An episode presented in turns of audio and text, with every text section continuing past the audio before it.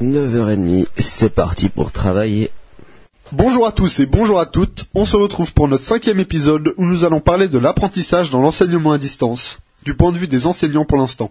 Oui, beaucoup de choses sont différentes dans l'EAD, car il faut créer des cours dans des studios afin de les offrir au monde entier.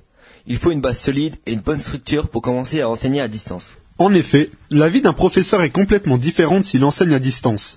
Ce n'est plus de petites classes de 20 élèves, mais un cours pour un nombre plus ou moins infini d'élèves dans le monde entier. Mais ceci n'est pas le seul changement. Et oui, il y a également le style de cours qui se différencie. Les cours doivent être accessibles pour tout le monde et ils doivent être compréhensibles. Il faut ainsi créer des devoirs globaux et les corriger. Pour cela, les différentes structures qui pratiquent le AD emploient des personnes qualifiées afin de corriger les devoirs. Mais là n'est pas le sujet. Tout doit être généralisé, rien n'est vraiment personnel. L'enseignant ne connaît pas ses élèves. Il n'aura jamais de contact visuel, sauf exception bien sûr, pour les petits cours donnés seulement à une personne.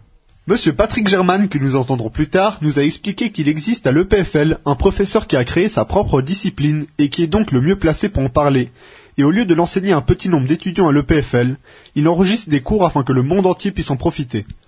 Pour être plus précis, 50 000 personnes ont suivi son cours et 10 000 l'ont achevé. C'est une chance énorme pour le professeur qui peut faire partager son savoir à tous ceux qui sont intéressés, ce qu'il n'aurait pas vraiment pu faire en enseignant seulement à quelques classes. Un autre point compliqué par contre pour le professeur, c'est qu'il doit réussir à bien articuler les cours de façon à le rendre visionnable en vidéo.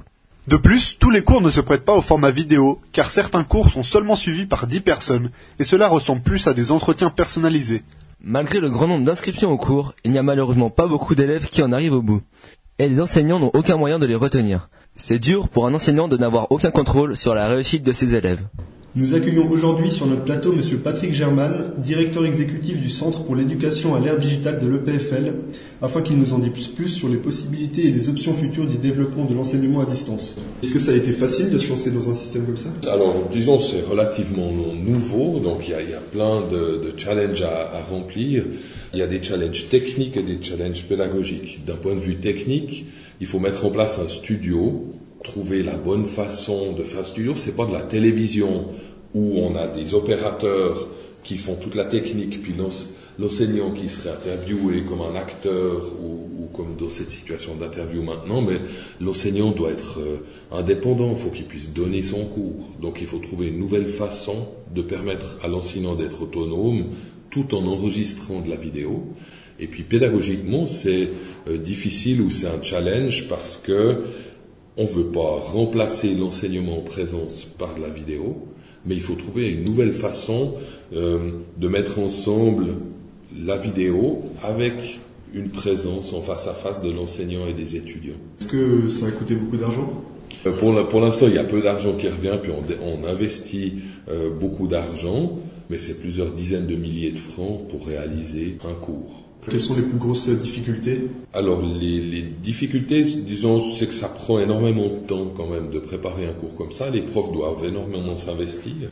Une autre difficulté vient du fait qu'il faut trouver la bonne façon d'articuler les vidéos avec l'enseignement euh, en face à face. Là, il faut trouver un peu des nouvelles, des nouvelles façons de faire. Est-ce que vous pensez dans l'avenir réussir à généraliser ce mode d'apprentissage? Alors pour l'instant, on a 1500 cours à l'EPFL et puis on en a une vingtaine qui sont donnés comme ça. -hmm. Donc euh, c'est vraiment une toute petite partie. On est encore dans une phase d'expérimentation. Je pense qu'on va en réaliser une cinquantaine. Euh, quels sont vos objectifs pour le futur? Alors on veut arriver à déterminer quels sont les facteurs de succès et puis si on arrive à trouver une bonne formule, euh, améliorer la qualité de l'enseignement. Disons ça, c'est le grand objectif, c'est ça. C'est d'avoir une meilleure formation et puis de, permettre à, plus de monde de bénéficier des connaissances. Nous constatons grâce à cette interview que créer un cours n'est pas à la portée de tout le monde. Il faut investir beaucoup d'argent avant de voir des résultats et surtout avant de faire des bénéfices. Ce qui n'est pour l'instant pas le cas pour le PFL qui veut surtout avoir une bonne visibilité et une bonne image face au monde. Comme M. German l'a dit, un cours équivaut à 10 000 francs, ce qui doit rajouter de la pression sur le dos au professeur qui ne doit pas se rater. Mais la partie la plus dure de la création d'un cours, c'est de le rendre accessible à tous et faire en sorte qu'il explique un point complexe de manière claire. C'est malheureusement la fin de ce podcast. Merci de nous avoir écoutés et nous espérons qu'il vous a plu. Dans le prochain épisode, nous parlerons de l'apprentissage du point de vue des élèves. C'était Sylvain et Duncan et nous vous disons à la prochaine